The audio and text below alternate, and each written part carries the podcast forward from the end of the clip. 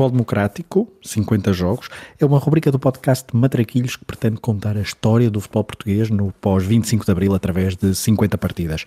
Até ao 50 aniversário da Revolução, vamos por ordem cronológica, revisitando jogos e protagonistas que, com as suas histórias, contam a narrativa do futebol democrático. Grandola Vila Morena de bola para Portugal, vai Éder, vai Éder, vai Éder, vai Éder, chuta, chuta, chuta! Gol! Gol! Gol!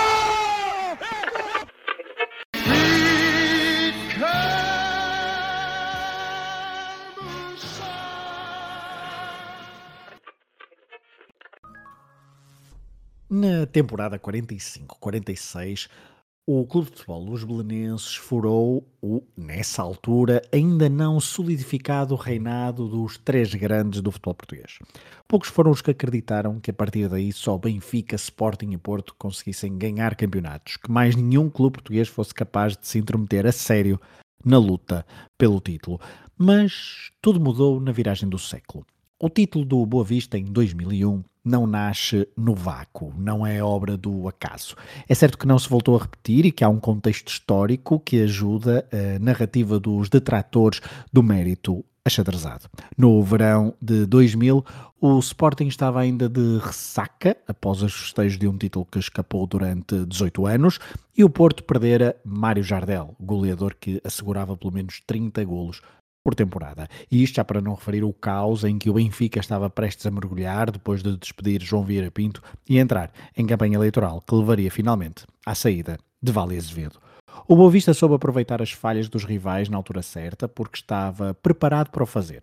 E tudo começou com Manuel José, quando o treinador Algarvio, no início da década de 90, lançou as bases para um Boa Vistão sólido, capaz de vencer na Europa e de em Portugal lutar de igual para igual, frente aos melhores adversários. O Boa Vista de Manuel José é bem diferente daquela equipa que Jaime Pacheco levará à glória, que isso fique claro. O primeiro era uma equipa mais refinada tecnicamente. A segunda dispensava o fato de gala e preferia o fato macaco. Era uma equipa atlética, guerreira, disciplinada, mas sem perder o talento. Sim, é verdade, já não tinha João Vieira Pinto, Nuno Gomes, Timoff, Torriqui, mas se nem Jardel ganhava campeonatos sozinho, embora parecesse, o coletivo do Boa Vista era o maior trunfo da equipa de Jaime Pacheco, um técnico que não dispensava os treinos, a meio da semana, no Parque da Cidade do Porto. Históricas e memoráveis sessões de treino, por certo com inspiração em José Maria Pedroto, o homem do primeiro Boa Vistão, logo a seguir, ao 25 de Abril. Sobre a dureza dos treinos físicos no Parque da Cidade, ouçamos Litos e Martelinho. Estou a contar mais 20 que eu estou a contar e eu fazer aluminar, mas. Se isso aqui era o plus, no, no Parque da Cidade era o quê? O Parque da Cidade era, era como eu digo, era, era, era as Olimpíadas, era, era impressionante. Nós, nós tínhamos lá um circuito. Penso que era um. Tínhamos que fazer em 2 minutos e 40 ou 50, um trajeto enorme.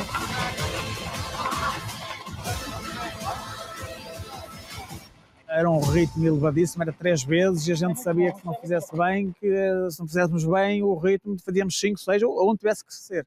Eu era, eu era, eu era dos cavalos, eu era, a gente chamava, sabe, havia um grupo dos cavalos, havia o grupo do, daqueles parecia elefantes, que eram lentos.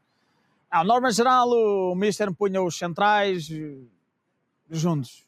Depois os laterais e os extremos, que era o meu caso, era aquela malta que tinha que ter um andamento maior Uh, tínhamos que ir sempre juntos. Eu recordo-me que a gente, uma vez ou outra, tínhamos que fazer um, um, um corta, fazíamos um corta-mato para ganhar tempo, ali a fugir pelo, pelos arbustos. Mas eu recordo-me, me já parecia que meter o Alfredo a vigiar a gente, para a gente não cortar caminho. As pessoas não fazem ideia do que nós corríamos. Nós trabalhávamos muito durante a semana. A gente chamava as voltas assassinas. Aquelas voltas eram uma velocidade, era um ritmo. Mas eu sou-lhe sincero, eu gostava Agora, claro, a gente enquanto ia do autocarro até o parque da cidade, íamos ali todos a rezar a missa.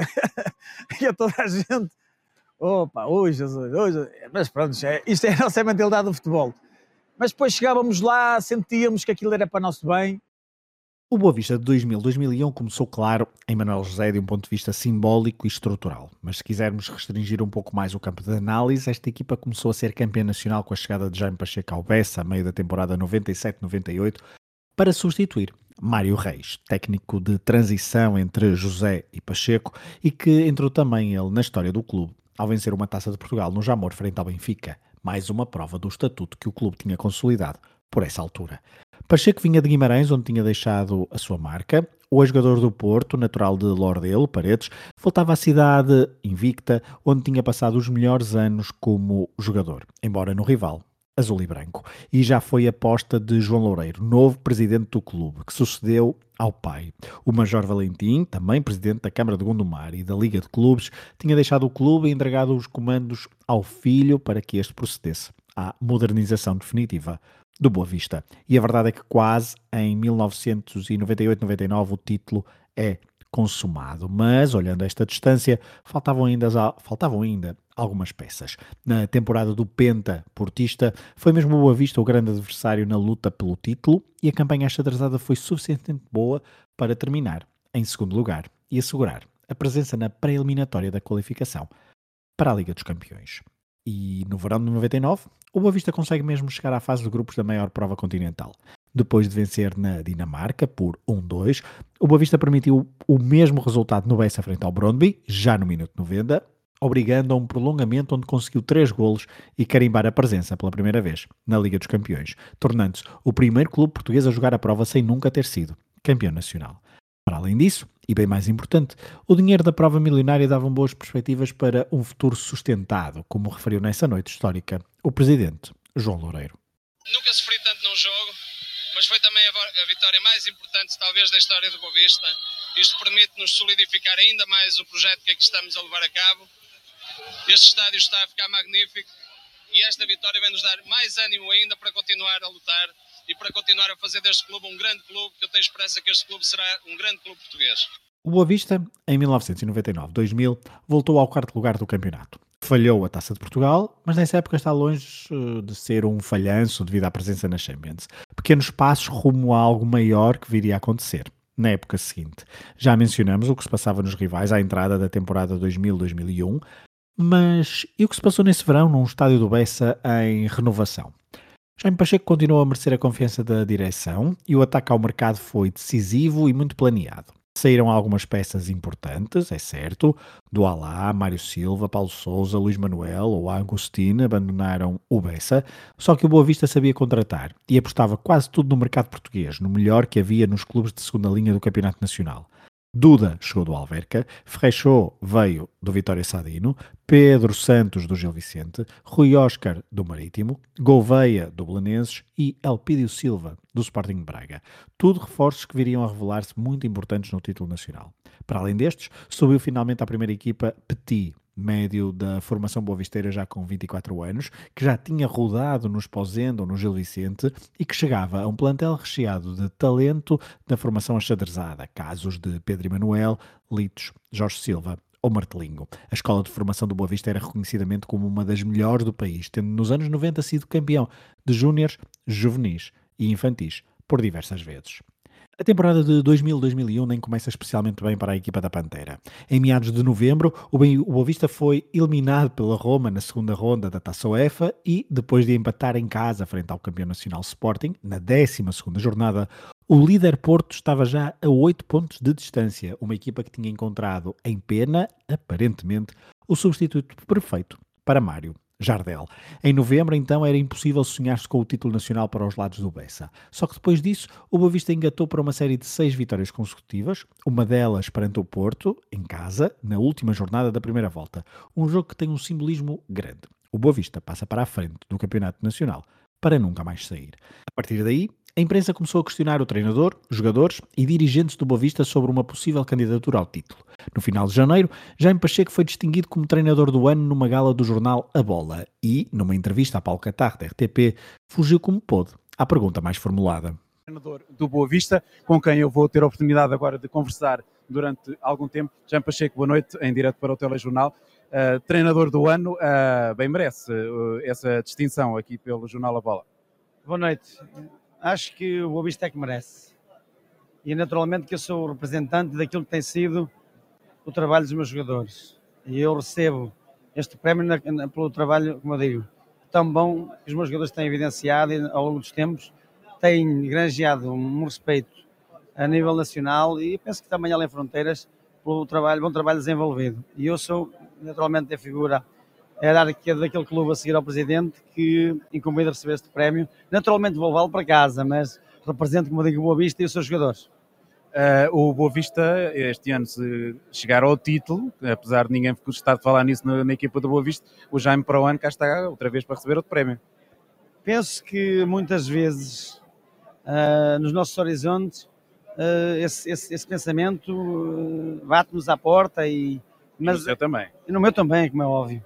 Mas, mas só de vez em quando. E quando temos situações naturalmente iguais às de ontem, nós voltamos à realidade voltar ao nosso lugar e dizer tem que ser na Europa, porque sabemos de antemão que não é só o nosso trabalho, que muitas vezes um, nos impede de chegar àquilo que nós também gostaríamos e sonhamos, mas, mas é muito difícil.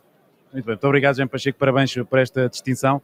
Depois de chegar ao primeiro lugar, o Boa Vista continuou a somar pontos, quase sempre com vitórias. Mas na jornada antes da visita à luz, os achadrezados perderam na deslocação a Braga, deixando o Benfica apenas dois pontos de distância, uma equipa já com Tony como treinador e a viver uma fase de entusiasmo depois das saídas de Vale Azevedo e José Mourinho.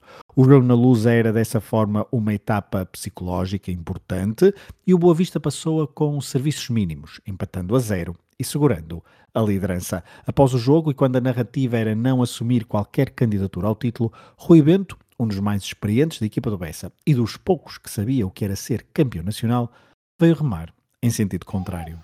No Bessa, o dia seguinte foi praticamente igual ao dia anterior, apenas com a diferença. Não havia o Benfica, mas havia os reflexos do resultado na luz para a carreira do Boa Vista neste campeonato.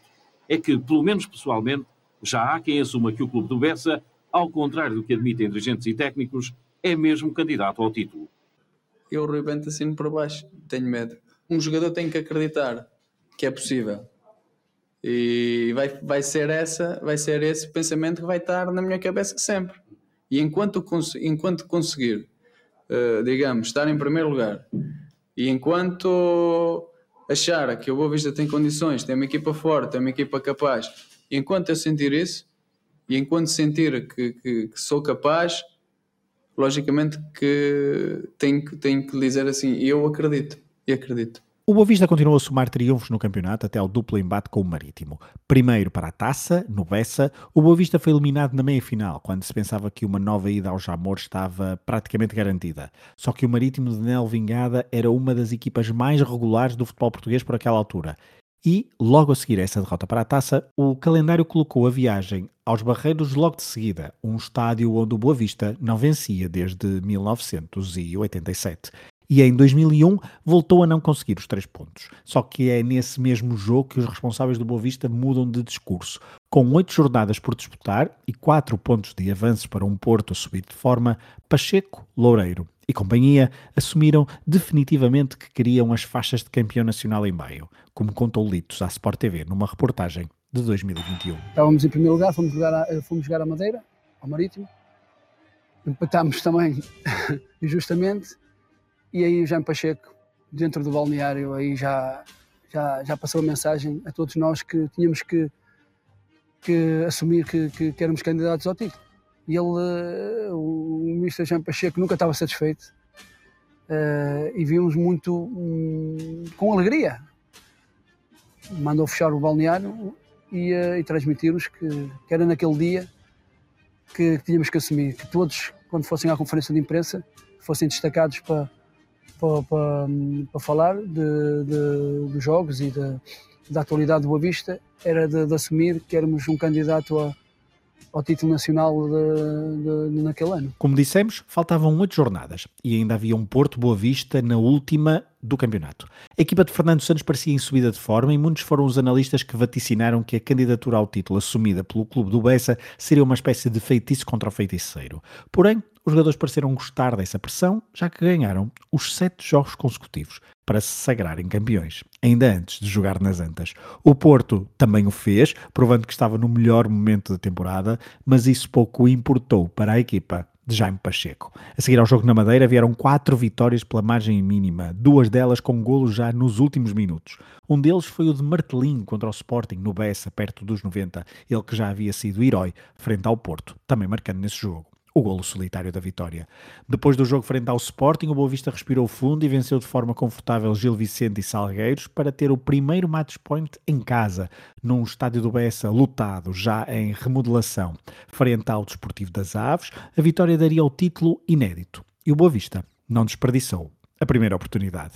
Esse é o jogo que escolhemos para esta rubrica, o jogo da festa, os 90 minutos da confirmação do romper da hegemonia dos três grandes em democracia. O Boavista jogaria contra o Aves, que era aparentemente o adversário ideal. Já estava matematicamente relegado para a segunda liga. Estamos a falar de uma equipa que estava pela segunda vez no primeiro escalão do futebol nacional, depois de, também com o professor Neca como treinador, ter feito a campanha de 85-86 na companhia dos grandes. Era por isso um adversário frágil, sem experiência e sem nada por jogar. A Sport TV foi quem transmitiu o jogo e resolveu chamar para comentador Ion Timoft, o médio romeno que decidira pendurar as botas no verão de 2000, não tendo participado no título como jogador. Mas era o boa visteiro mais naquelas bancadas, como prova a sua reação ao primeiro golo do jogo. Ainda Duda e a falta. A falta é de Luís Cláudio sobre Duda. E lá vai Erwin Sanchez.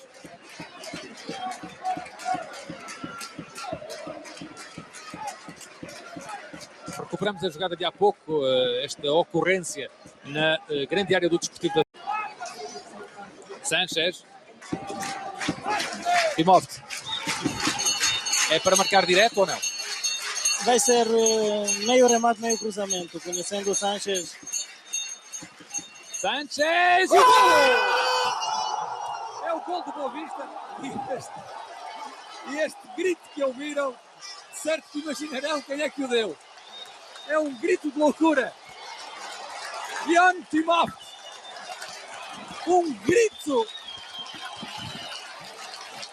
Timóteo daqui a pouco, quando ele, eh, quando Timóteo estiver recomposto deste golo, entretanto o primeiro do Boa Vista, uh, Ion Timóteo seguramente fará a sua análise a este golo marcado. Por agora não é este o momento mais oportuno para Timóteo fazer, até porque Timóteo vai, uh, continua vibrantemente a festejar este golo do Boa Vista. é um golo amplamente festejado pelo comentador da Sport TV para este jogo do título. Timóteo, agora mais calmamente. Grande gol. Sim, acho que. o Jean tenta se manter tranquilo, mas não é. o mais difícil estava feito: marcar um golo. O registro histórico diz-nos que o autor desse mesmo golo foi José Soares na própria baliza, depois do remate de Erwin Sanchez, ao minuto 22. E logo a seguir ao intervalo, Elpidio Silva fez o 2-0 para tranquilizar tudo e todos no Bessa e nas imediações do estádio. Até final, houve mais um golo, o do Wellington, ao minuto 64, e até ao final da partida já houve os festejos antecipados, pois a reviravolta era impossível. E soado o apito final, foi a loucura no relevado, nas bancadas e em várias artérias da cidade do Porto, que se pintou nessas noites, de preto e branco para festejar. Depois de várias festas em tons de azul e branco, a cidade invicta teve de se render ao xadrez do Boa Vista. E João Loureiro, na festa na Câmara Municipal, não se conteve. Porto tem mais de canto, destino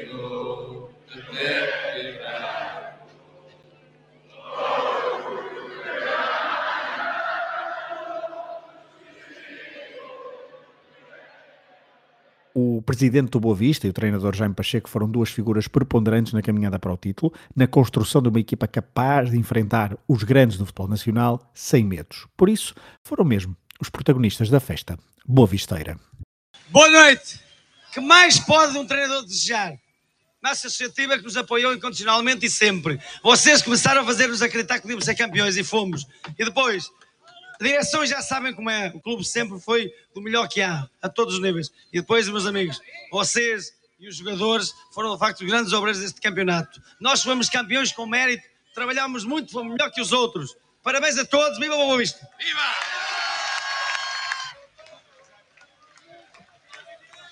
Aqui é mesmo só para a festa.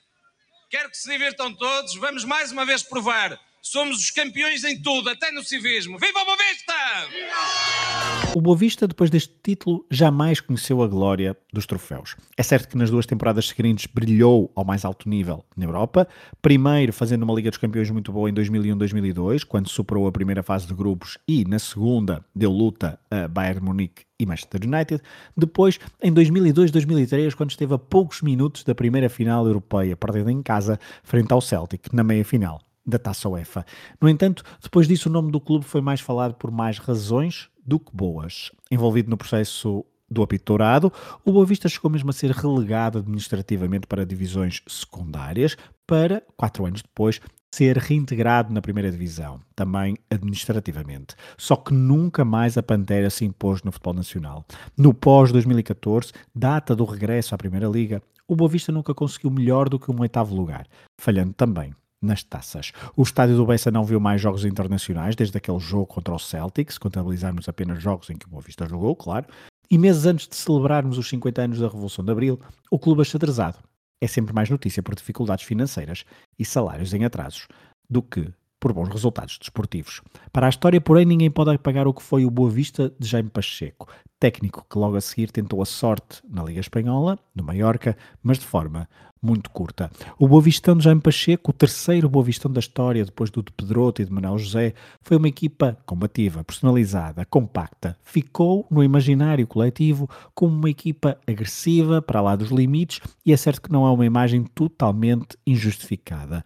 Por exemplo, Solitos e Petit viram juntos 27 cartões amarelos em toda a temporada, havendo mais 6 jogadores com 5 ou mais cartões amarelos. Só que essa é uma imagem muito injusta para jogadores como Evin Sanchez, Martelinho, Duda, Elpidio Silva ou Wellington. Nomes maiores de um título que, para quem olha apenas para a estatística, pode surpreender.